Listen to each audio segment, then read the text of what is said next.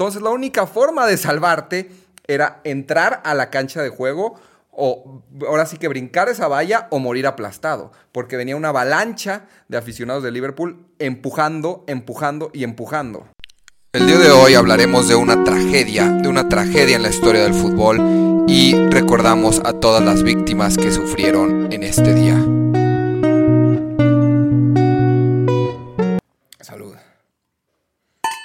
Hoy tenemos Andrés Obregón de invitado especial y vamos a tocar un tema muy trágico, muy triste y bastante complicado en la historia del fútbol. ¿Tú esperarías que en una final de Champions hubiera una tragedia? Pues no sé por qué tendría que haber una tragedia. Pues esta es una historia que muy pocos, muy pocos recuerdan, muy, muchos olvidaron y es una tragedia bastante, bastante grave. En una final de Champions League se jugaba Liverpool en contra de la Juventus.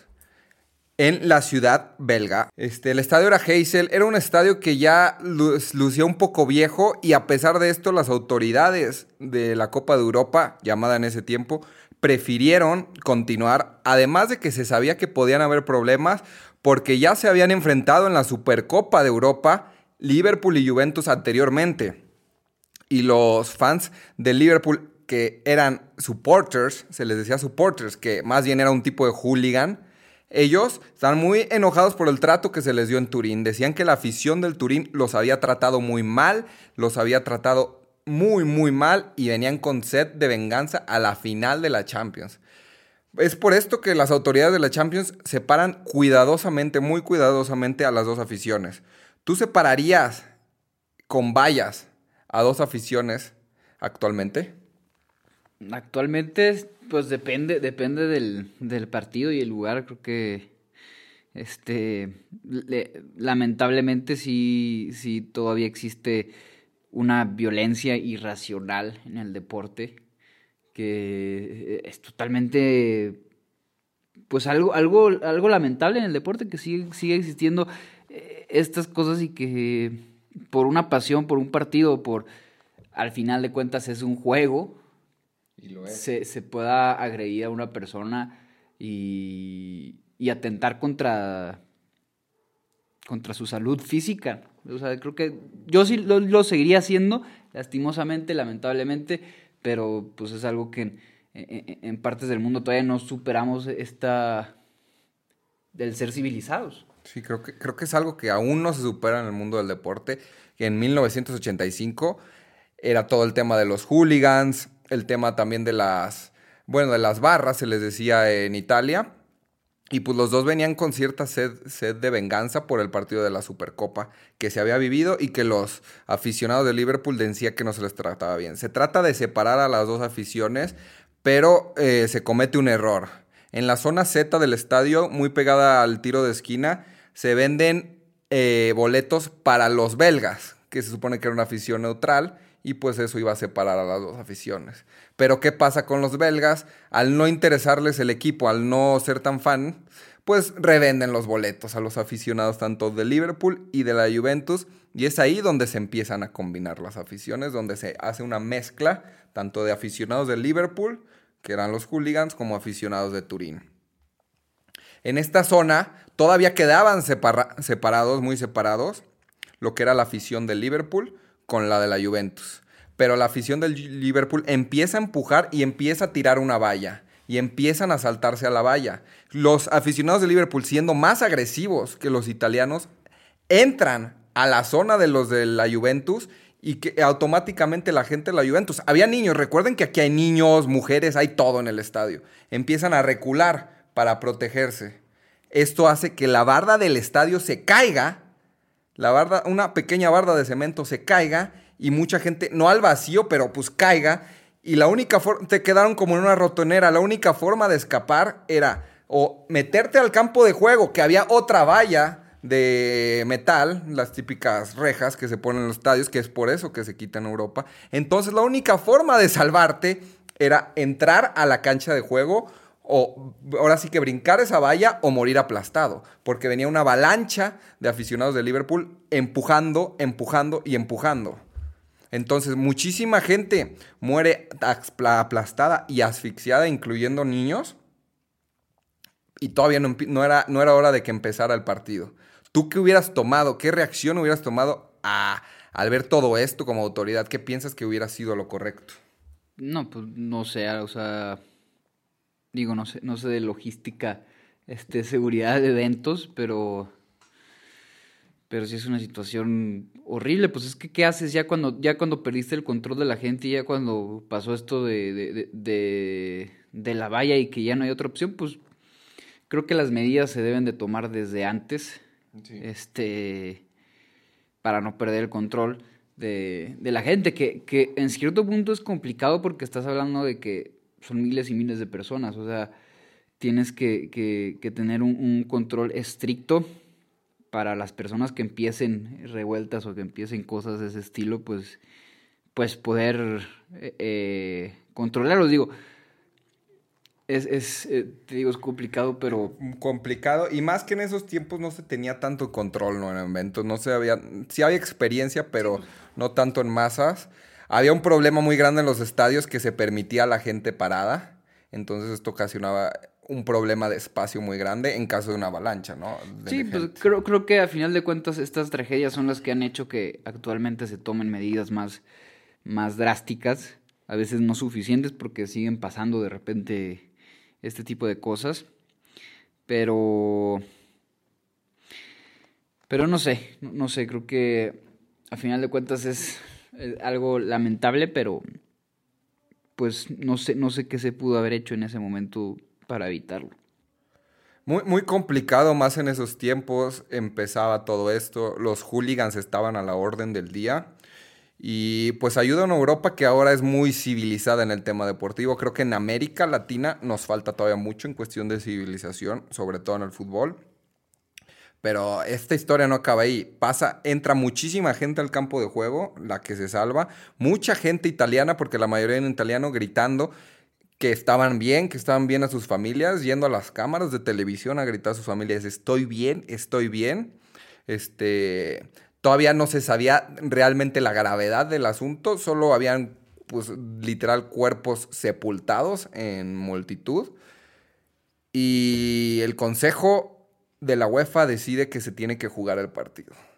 Los jugadores sabiendo, los jugadores sabiendo lo que había pasado, sabiendo que había muerto gente, se les informa que se tiene que jugar el partido porque si no puede haber una revuelta más fuerte en el estadio y no quieren más muertes. Se regresa la gente a su zona, se trata de limpiar como se puede rápido y se comienza a jugar el partido con jugadores totalmente fríos, con una sensación totalmente extraña, pero eso fue lo que se, se decidió. ¿Tú hubieras, ¿Tú hubieras decidido jugar un partido en esas circunstancias? ¿O hubieras desalojado el estadio? ¿O crees que eso hubiera causado, pudiera haber causado una revuelta mayor? No, no, no sé, digo, yo, yo cuando, cuando dijiste que el, que el partido se siguió, sí se me hizo algo totalmente animal.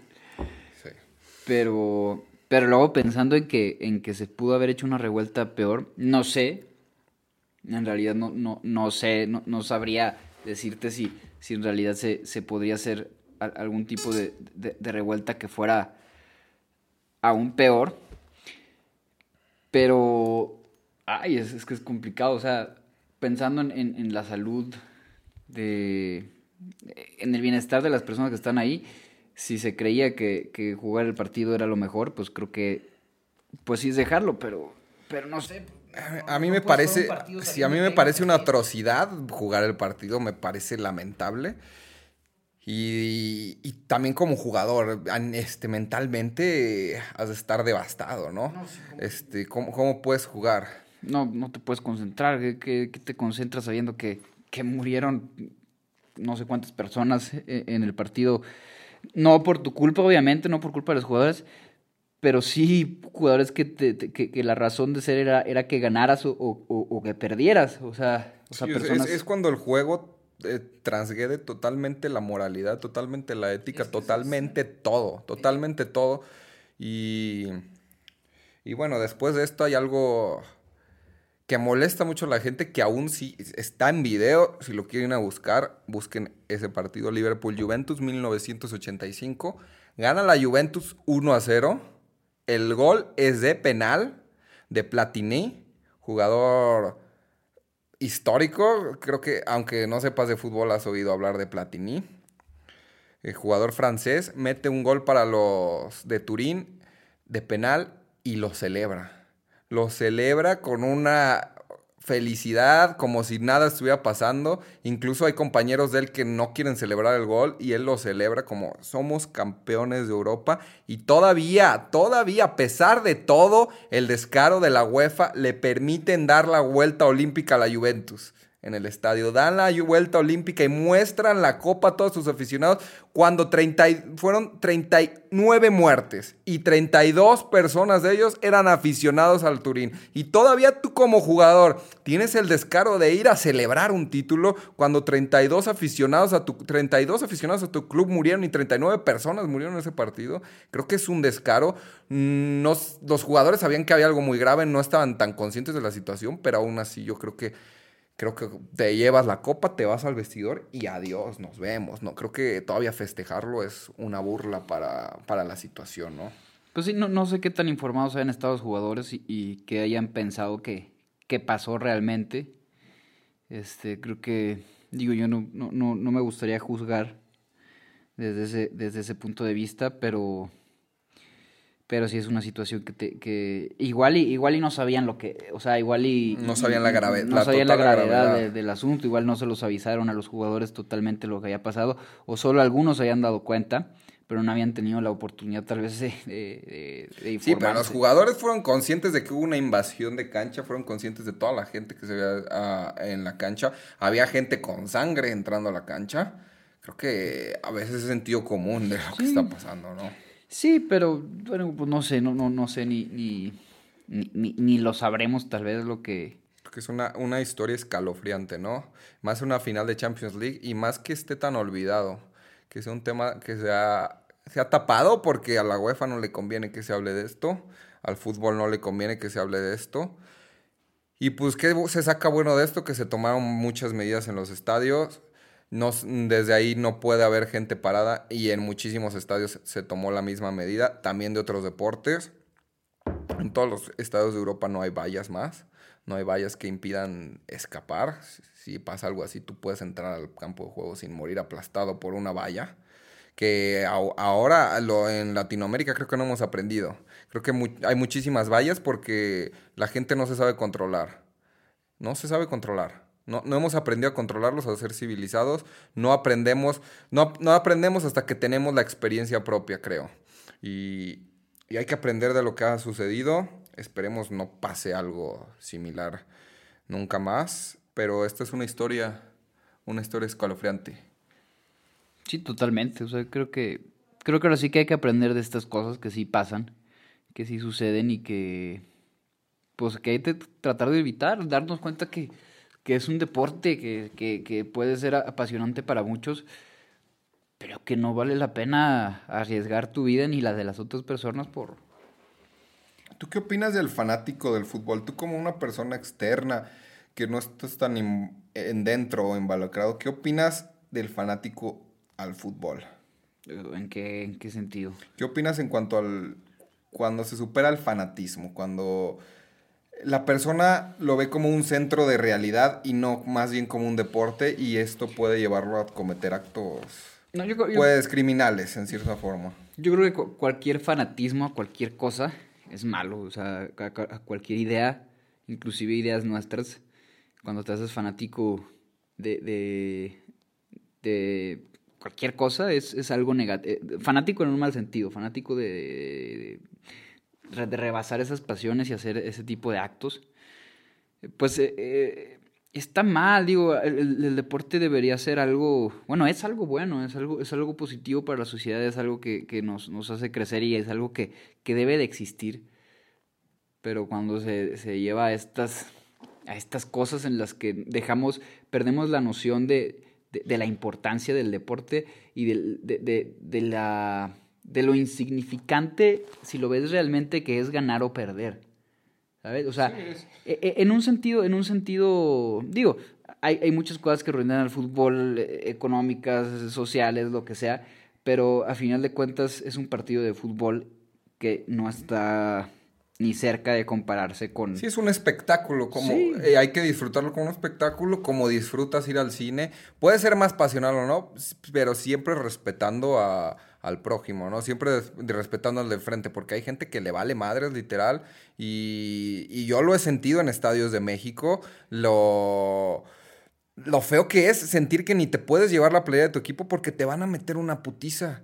Te van a madrear, o sea, no, no puedes ir a un estadio aquí en México y en muchas partes de Latinoamérica porque te van a madrear y también en partes de Europa, en partes de Italia sobre todo, porque te van a madrear, o sea, no mames, tú vas a ver un espectáculo y tienes que cuidarte de que el ambiente no sea hostil. Creo que eso lo debería, creo que ya estamos en el siglo XXI y lo deberíamos ya haber pasado hace mucho tiempo. Es que crecemos, inclusive a mí me, pasó, crecemos con un, con un odio al contrincante, ¿no? Con una, ya, ni, ya ni con una rivalidad. Uno ve entrar a su estadio a, alguien con una playera del equipo contrario y ya lo ves con odio, lo ves con... Hasta, hasta de niño lo ves malo. Sí, lo ves, como, una persona una mala. o sea... porque así crecimos, porque así es, es como, ah, ya llegó, en, en, lugar de decir, ah, es, es contrincante, pues es que... que, que es un oponente, claro. Es un oponente, pero pero si lo ves de cierta manera metafórica, está, está en tu casa, es un invitado a tu casa, o sea, debería ser tratado como... Deberías tratarlo como lo mejor, enseñarle que tienes un estadio limpio, gente amigable. Sí, exactamente, que sabes perder, o sea, yo me, yo me acuerdo muy de chiquito que, que que hasta yo estaba convencido de que no, es que se debe de respetar, cuando vas a un estadio se debe respetar y no se deben de burlar de ti. Y sí, es, es verdad, creo que, creo que no, no, no está chido que se burlen de ti. Creo que la burla siempre es un... Sí, la burla siempre es mala, pero, pero es mucho más malo la violencia que la burla. O sea, siempre, claro, creo que la violencia hoy en día es inaceptable, ¿no? Sí, o sea, que, se puedan burlar de ti, que te puedan decir, ah, que perdiste, y mentarte la madre y decirte, no debe, eh, no es ni la mínima parte de lo que puede generar la violencia. O sea, es, algo totalmente negativo, es algo que, que todos lo hemos vivido, bueno, o, muchos lo hemos vivido en el deporte, hasta la violencia en un partido de fútbol con los amigos, que, que que te calientas y, haces tonterías luego por... por, por, la calentura. pero, pero es, o sea, cuando lleguemos al, al, punto en el que en el que podamos disfrutar un partido y podamos disfrutar la rivalidad y sí, tampoco, tampoco vamos a, abrazar al, al, rival cuando entra al estadio y, regalarle una chela, pues no tampoco. Pero cuando lleguemos al punto en el que un rival se pueda sentar al lado de nosotros y que pueda festejar su gol, eh, obviamente sin burla, que pueda festejar un gol de, una manera en la que te respete también a ti y en la que tú estés consciente de, aunque, aunque no te respete de, la manera que tú quieres, que es, un deporte y que, y, que no, debe, no debe sobrepasar eso y que no debe, no debe existir una violencia de ningún tipo en, en, en algo que, si lo ves fríamente, son 11 jugadores que muchas veces ni te conocen. Son 11 güeyes que no saben de tu existencia. Que no saben de tu existencia. Que claro que te genera una, pasión porque no saben de tu existencia y que tú, por ejemplo, en este caso, 39 muertos. 39 muertos por una final de Champions. Sí, o sea, y, que si lo, ves, si lo ves fríamente es una empresa. O sea, es. o sea, si, si ves. Es, es, es, es, como pelearte porque que Adidas vendió más que Nike. O sea, a final de cuentas es una empresa, o sea, es una empresa que, que, que, si lo ves fríamente, conforme el marketing o conforme el sentido de pertenencia, hizo que le hicieras a ese equipo. Como, muchas veces es, es hasta hasta se hacen burlas con eso, ¿no? De que, que cuando pierde, pierde un equipo eh, en, en las familias. hasta, hay, hasta hay gente que tiene que apagar el WhatsApp porque lo están chingue y chingue y chingue y chingue. o sea, o sea hay, hay, parte, hay parte también. no, también no vamos a dejar el juego, el juego, la, emoción y todo, pero creo que hay que, hay que tener siempre un límite. Y pues. No, y, y, y aprender de, lo, de los errores, ¿no? Soltar, soltar porque a final de cuentas no somos nosotros. Si pierde nuestro equipo, ok, una pasión y está, y, está chido llevarla, pero a final de cuentas no, no somos nosotros, no es alguien de nuestra vida, no, no, no, no, no, no influye directamente en nosotros, ¿sabes? O sea, ni siquiera nosotros perdimos el partido. Sí, yo, yo, yo te, te lo dice un apasionado del deporte. Este, yo amo el fútbol, me encanta, pero he aprendido a putazos que hay que tener límites. Y creo que esta, creo que esta historia nos tiene que dejar mucho. Este, no es posible que como raza humana hayamos perdido niños por una afición. Yo estoy feliz de que ya no existan barras como los hooligans. Creo que las barras poco a poco deben ir desapareciendo si no se estabilizan porque es muy peligroso. Y, pues si no conoces esa historia, ahora conócela y aprende de ella. La tragedia de Halsey. Nos vemos. Bye. Buenas, buenas.